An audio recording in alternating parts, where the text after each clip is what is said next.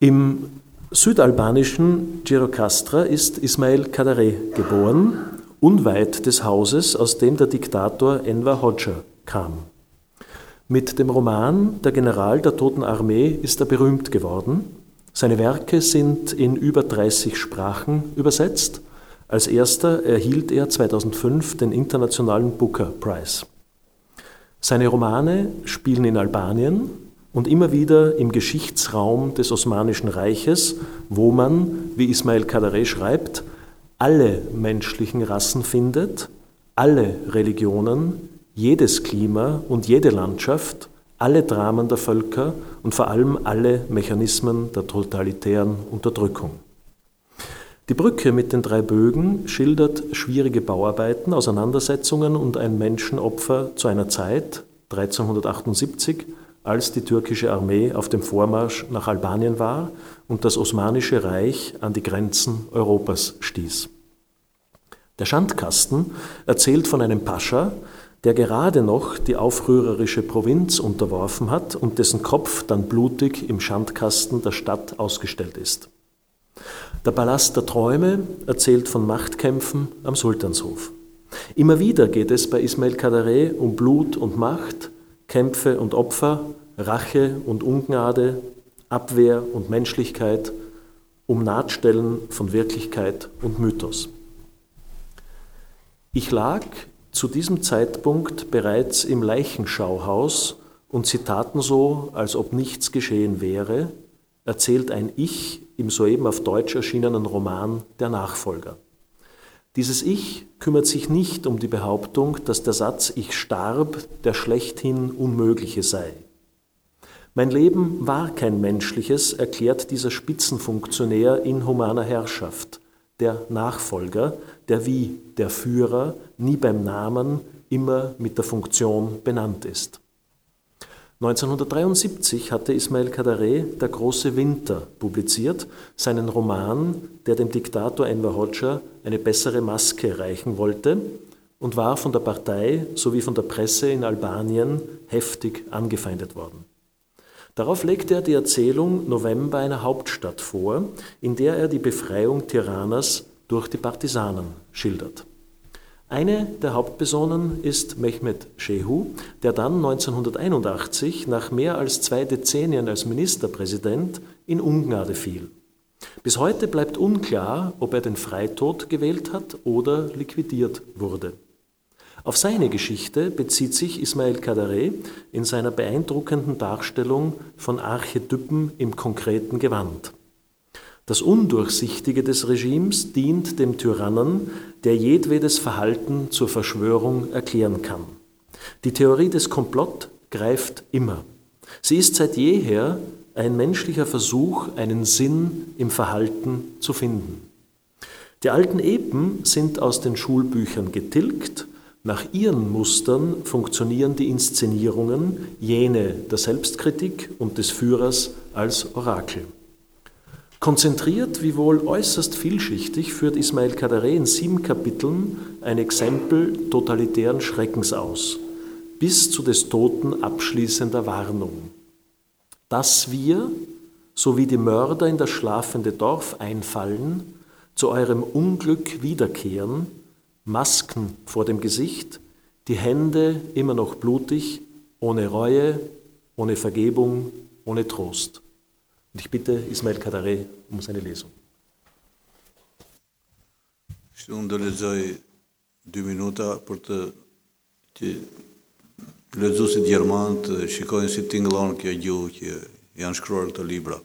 Ich werde zwei Minuten lesen, um den deutschen Zuhörern etwas vom Klang der albanischen Sprache zu vermitteln.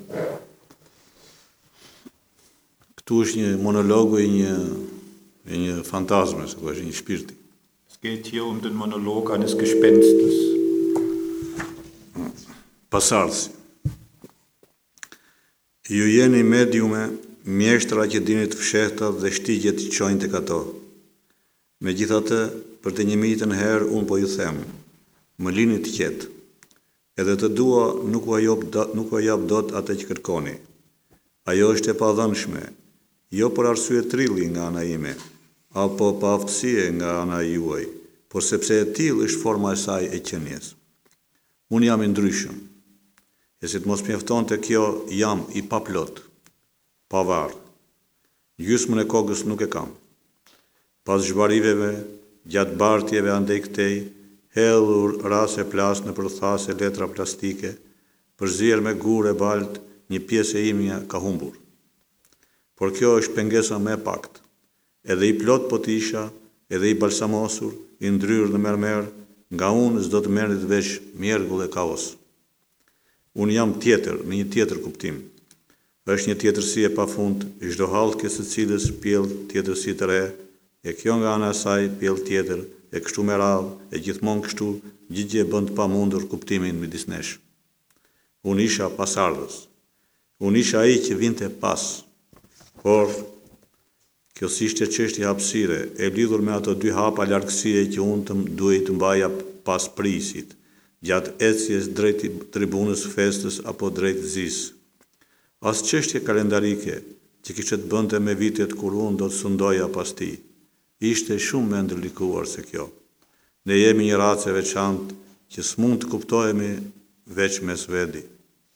Por jemi kajtë pakt sa që në rokullimin e zezë të botës, me së cilës vërtitën shpirtrat njërzor, rallë, shumë rallë, një herë në një mi, andoshta në dhjetë mi vjetë, mund të naqiloj të ndeshemi me ndokënd të gjindje sonë. Kështu, në një natë vjeshte, pra pa një trajtje shkrumbi që ikte vetë mueshëm, mu duk se pikasa homologën tim, lim bjaun, pasardësin e maus. Me sa duke nuk ishte aji, sepse s'më dhatë njahur. Andosht as më njohë vërtet, sepse s'mund të thuaj se njeri me gjusë më koke si puna ime, mund të jetë më i njohëshëm se një ishkrumbuar ndjeva keqardhje vërtet, që unë barastin të ndroja më në fund dy fjalë me një të afrëm. Ti rëfenim njëri tjetërit e enigma tona, ose së paku ti thoshnim, shtë pas kanë bërë kështu. Ka që fort ishte kjo dëshirë, sa që ktheva kryet, por ndërka që a i zdaloj më në atë qjel najt pa fund. Dhe mua së më mbeti vesh të ngushloja veten, se rasti do të asil të ndoshta, që pas 2000 a 12.000 vjetësh të ndesheshim për sëri. Siebtes Kapitel der Nachfolger. Ihr seid Geisterseher, Medien, Meister eures Fachs. Ihr kennt euch aus mit Geheimnissen und wisst um die Pfade, die zu ihnen führen. Trotzdem sage ich euch zum tausendsten Mal, lasst mich endlich in Ruhe. Was ihr verlangt, kann ich euch nicht geben, selbst wenn ich es wollte. Es entzieht sich der Weitergabe, und zwar nicht wegen meiner fehlenden Bereitschaft, oder eurer fehlenden Fähigkeiten, sondern weil es seine Beschaffenheit nicht zulässt. Ich bin anders und nicht genug damit, ich bin auch noch unvollständig. Ich habe kein Grab. Mir fehlt die Hälfte meines Kopfes. Man hat mich ein ums andere Mal ausgegraben, mit Steinen und Lehm vermischt, in Plastiksäcke oder Plastikplanen verpackt, herumgeschleppt und herumgeworfen, und dabei ist ein Teil von mir verloren gegangen. Aber das ist das kleinste Problem. Auch wenn ich vollständig wäre, womöglich sogar einbalsamiert und in einem Marmorschrein verwahrt, es würde von mir nicht mehr zu euch gelangen als Nebel und Chaos. Ich bin ein anderer in einem anderen Sinne. Es ist eine grenzenlose Andersheit, und jeder einzelne Bestandteil davon bringt neues Anderssein hervor und immer so weiter. Und daher kommt es, dass eine Verständigung zwischen uns unmöglich ist. Ich war Nachfolger. Ich war jener, der nachfolgte. Doch das war keine Frage der zwei Schritte Abstand, die ich zum Führer einhalten musste, wenn wir uns auf Festtagstribünen begaben oder Trauerfeiern besuchten. Es war auch keine kalendarische, die Jahre betreffende Frage, die ich ihm nachfolgend herrschen würde.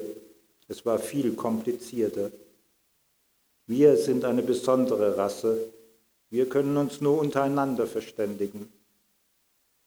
Doch da es nur sehr wenige von uns gibt, begegnen wir im dunklen Getümmel der Welt, in der die menschlichen Seelen umherirren, nur überaus selten, einmal in tausend oder auch zehntausend Jahren jemand von unserer Art.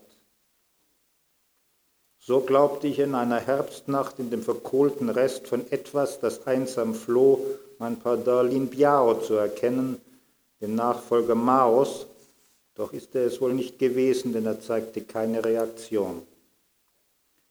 Vielleicht erkannte er mich auch bloß nicht wieder, schließlich kann man nicht behaupten, dass jemand mit einem halben Kopf leichter zu identifizieren wäre als ein verkohlter. Es tat mir richtig leid, dass ich nicht die Möglichkeit hatte, ein paar Worte mit meinem Bruder im Geiste zu wechseln. Wie schön wäre es gewesen, über unsere Rätsel zu plaudern oder gemein, wenigstens gemeinsam zu seufzen. Ach, was haben sie uns angetan? So heftig war mein Verlangen, dass ich mich sogar noch einmal nach ihm umschaute, doch konnte ich ihn in den Weiten des Himmels nicht mehr entdecken. So tröstete ich mich damit, dass der Zufall uns wahrscheinlich in zwei oder zwölftausend Jahren wieder zusammenführen wird. Er gehört zu meiner Rasse, deshalb hätte ich mit ihm reden können, mit euch niemals. Denn die Sprache, die es erlauben würde, einen Gedanken von unserer Rasse auf die eure zu übertragen, gibt es nicht und sie wird auch nie erfunden werden. Deshalb kommt keine Verständigung zwischen uns zustande. Deshalb bestehen die Vermutungen und Zweifeln, Zweifel, die in der Nacht vom 13. auf den 14. Dezember entstanden sind, weiter obwohl Albanien eine neue Ordnung hat. Wir hätten es eher für möglich gehalten, dass Himmel und Erde ihren Platz tauschten, als dass sich in Albanien etwas änderte. Trotzdem ist es geschehen. Aber auch diese Umwälzung hat kein Licht in das mich, oder sagen wir besser uns beide, mich und den Führer gemeinsam umgebende Rätsel gebracht. Mittlerweile wurden die Archive geöffnet, Autopsien nachgeholt meine Gebeine sind endlich aufgefunden worden und die Medien und Seher aus dem Kreml, von den verwünschten Almen, aus Island, vom israelischen Geheimdienst taten ihr Bestes, aber es ist dennoch nicht gelungen, die Schale aufzubrechen, die unser Geheimnis umschließt. Noch in vielen Jahren wird man fragen, was in der Nacht vom 13. auf den 14. Dezember wirklich geschehen ist, aus welchem Grund der Nachfolger entleibt wurde – wer geschossen hat. Ach, diese Nacht. Es ist ganz unmöglich, alles zu erklären. Angefangen bei der Nacht selbst. Gab es überhaupt eine Nacht vom 13. auf den 14. Dezember? Schwer zu sagen. Ich lag in meinem Bett und wartete auf den Schlaf, und meine Frau brachte mir ein weiteres Glas Kamillentee. Mehrmals trat sie ans Fenster als suche sie draußen im Finstern nach etwas.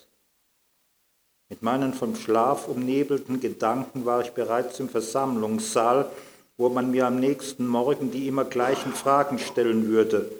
An jenem Ort also, wo ich ein paar Stunden später tatsächlich gegenwärtig sein sollte, wenn nicht im physischen Sinne, so doch als Geist. Man sprach von mir, als lebte ich noch, und der Führer konnte kaum seiner Rührung Herr werden, als er sagte, und jetzt, mein lieber Genosse, kehre, nachdem dieses Beben vorüber ist, als wertvolles Parteimitglied in unsere Reihen zurück. Ich lag zu diesem Zeitpunkt bereits im Leichenschauhaus und sie taten so, als ob nichts geschehen wäre, als ob es eine Nacht vom 13. auf den 14. 14. Dezember nie gegeben hätte als ob stattdessen ein anderes Zeitmaß gültig wäre, eine Art Doppelung, eine eigenartige Verklebung der Nacht mit dem darauffolgenden Tag, ganz ohne oder mit einem umgekehrten Zeitfluss dazwischen. Dieses Rückwärtsfließen mochte jedem merkwürdig erscheinen, mir nicht, überhaupt nicht. Nach Wesen und Form gehörte es zu meinem Sein. Mein Leben war kein menschliches. Man verwendet in solchen Fällen gerne den Ausdruck Hundeleben. Mein Leben war viel schlimmer. Es war ein Nachfolgerleben. Ich war jener, der nachfolgte, der außersehen war, den Platz des Führers einzunehmen, der alle, vor allem den Führer selbst, daran erinnern sollte, dass er irgendwann nicht mehr da sein würde, im Gegensatz zu mir. Es gab Tage, da entsetzte mich diese Vorstellung. Ich staunte über seine Fähigkeit zu ertragen, mich zu ertragen, die anderen zu ertragen, die diesen Pakt abgesegnet hatten. Warum rebellierte er nicht dagegen? Warum brüllte er nicht? Hätte es in Fällen wie diesem je eine so groß, hatte es, hat es in Fällen wie diesem je eine so eindeutige Festlegung gegeben, mit einer so klaren Stoßrichtung, einem so groß verbliebenen Abstand zum Grab. Schließlich gibt es gerade genug Menschen auf dieser Welt, die sich beim Sterben nicht um die Reihenfolge scheren. Und tatsächlich, warum musste es in seinem, das heißt in unser beider Fall, eine so klare Abfolge geben? Als die Angst nachließ, klagte ich ihm mein Leid. Das Verlangen, bei ihm Verständnis zu finden, zermürbte mich. Ich wäre bereit gewesen, vor ihm auf die Knie zu fallen und ihn anzuflehen. Führer, wenn dir auch nur die geringsten Bedenken gekommen sind, nimm diesen Titel von mir. Manchmal dachte ich sogar, er darf von mir verlangen, was er will. Schließlich behaupten wir alle, wir seien bereit, uns für ihn aufzuopfern. Er soll uns und mir als Ersten Gelegenheit geben, zu beweisen, dass dies keine leeren Worte sind. Er soll mir in der dunklen Stunde, wenn der Tod sich ihm naht, gestatten, die beiden schicksalhaften Schritte zu tun, also gleichzeitig die vorgegebene Reihenfolge zu, zu durchbrechen und mich zu zerstören, mit anderen Worten, ihm mit meinem Opfer zuvorzukommen. Ich spürte, dass ich es ehrlich meinte, manchmal sogar mehr als nötig gewesen wäre. In einer Aprilnacht saßen wir nach dem Abendessen auf der Veranda seines Hauses und ließen alte Erinnerungen wieder aufleben. Unser Hauptthema waren die aufgekündigten Bündnisse. Wir sprachen gerade vom Streit mit den Chinesen, als er, auf einmal tief Luft holte und sagte, wie gerüchteweise verlaute, habe Lin Biao, der designierte Nachfolger Maos, keinen Verrat begangen und sei auch nicht auf der Flucht in einem abgestürzten Flugzeug verbrannt. Vielmehr habe ihn Mao zu sich zum Abendessen eingeladen und ihn im Anschluss daran umbringen lassen. Wie lange meine Lähmung andauerte, kann ich nicht sagen. Aber mir war sofort klar, dass ich keinen weiteren Augenblick mehr verlieren durfte, denn von allen möglichen Gesprächsthemen zwischen uns war dieses das gefährlichste.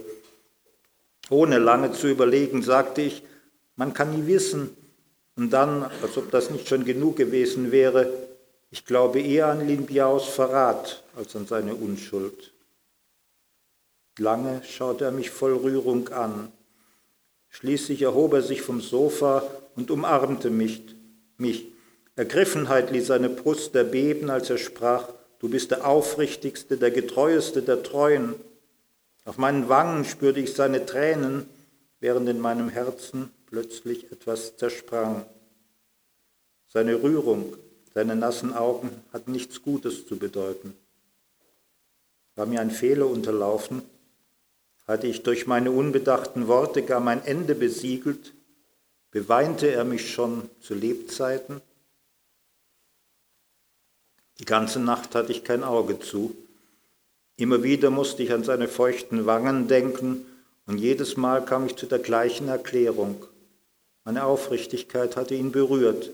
Ich hatte ausgesprochen, was ich dachte, ohne mir zu überlegen, dass mein Urteil über den chinesischen Nachfolger als unwillkürliche Offenbarung von Regungen meines Unterbewusstseins verstanden werden konnte. Wirklich beruhigend war dieser Gedanke nicht. Man konnte es mit der Ehrlichkeit auch übertreiben. Hatte ich mir mein eigenes Grab geschaufelt? Tagelang erforschte ich sein Verhalten mir gegenüber, konnte aber keine Hinterlassenschaften unseres abendlichen Gesprächs entdecken. Wahrscheinlich hat er es vergessen, dachte ich. Jedes Gehirn muss sich von überflüssigem Ballast befreien, selbst seines. Als ich meinen Irrtum endlich begriff, war es bereits zu spät. Er vergaß nie etwas. Dann schlug mir die Stunde. Die Nacht vom 13. auf den 14. Dezember kam, er hielt die Zeit an und ich brauchte nicht lange, um zu begreifen, dass er durch das Zurückdrehen der Uhr nur die vertraute Ordnung der Dinge wiederhergestellt hatte. Die Reihenfolge die seiner Meinung nach durcheinander gekommen war, so wie in manchen Legenden, in denen Vater und Sohn die Plätze tauschten. Bei der Rede, die ich nicht mehr hörte, wurde er von Rührung übermannt wie an jedem April, jenem Aprilabend, an dem bei ihm wahrscheinlich zum ersten Mal der Eindruck entstanden war, ich hätte Hand an mich selbst gelegt. Seine Rührung mochte vielen heuchlerisch erschienen sein, doch ich wusste es besser. Das leichte Schwanken seiner Stimme war echt. Für euch bleibt das unverständlich und wie so vieles andere auch, weil ihr nicht begreifen könnt, dass wir in unserer Welt, wenn wir uns hassten, zugleich auch liebten und wenn wir uns liebten, zugleich auch hassten. Besonders an Tagen, dem 14. Dezember oder in der Nacht davor. Ach, diese Nacht. Auch ohne eure ständige Fragerei hätte sie nicht aufgehört, die Hälfte meines Nichtseins zu beherrschen. Draußen blitzte es. Meine Frau stand schon wieder am Fenster und ich wollte sie fragen, wonach sie Ausschau hielt. Draußen gab es nur Finsternis und weit und breit keine Hoffnung. Doch ehe ich die Frage stellen konnte, übermannte mich der Schlaf. Es war mehr ein unangenehmes Dösen in Form eines Schneegestöbers, in dem ich meine erste Verlobte, die Partisanen, in den Leibwächter neben ihr nicht richtig wahrnahm, genau wie vor 40 Jahren in den Bergen als ich vom Fieber geschwächt und von nationalistischen Truppen umzingelt, die beiden aufforderte, mich zu töten. Tötet mich, sagte ich zu ihnen, lasst mich nicht in die Hände der Ballisten fallen. Sie starrten mich entsetzt an. Das Fieber trübte meinen Blick und sie kamen mir vor wie Gespenster.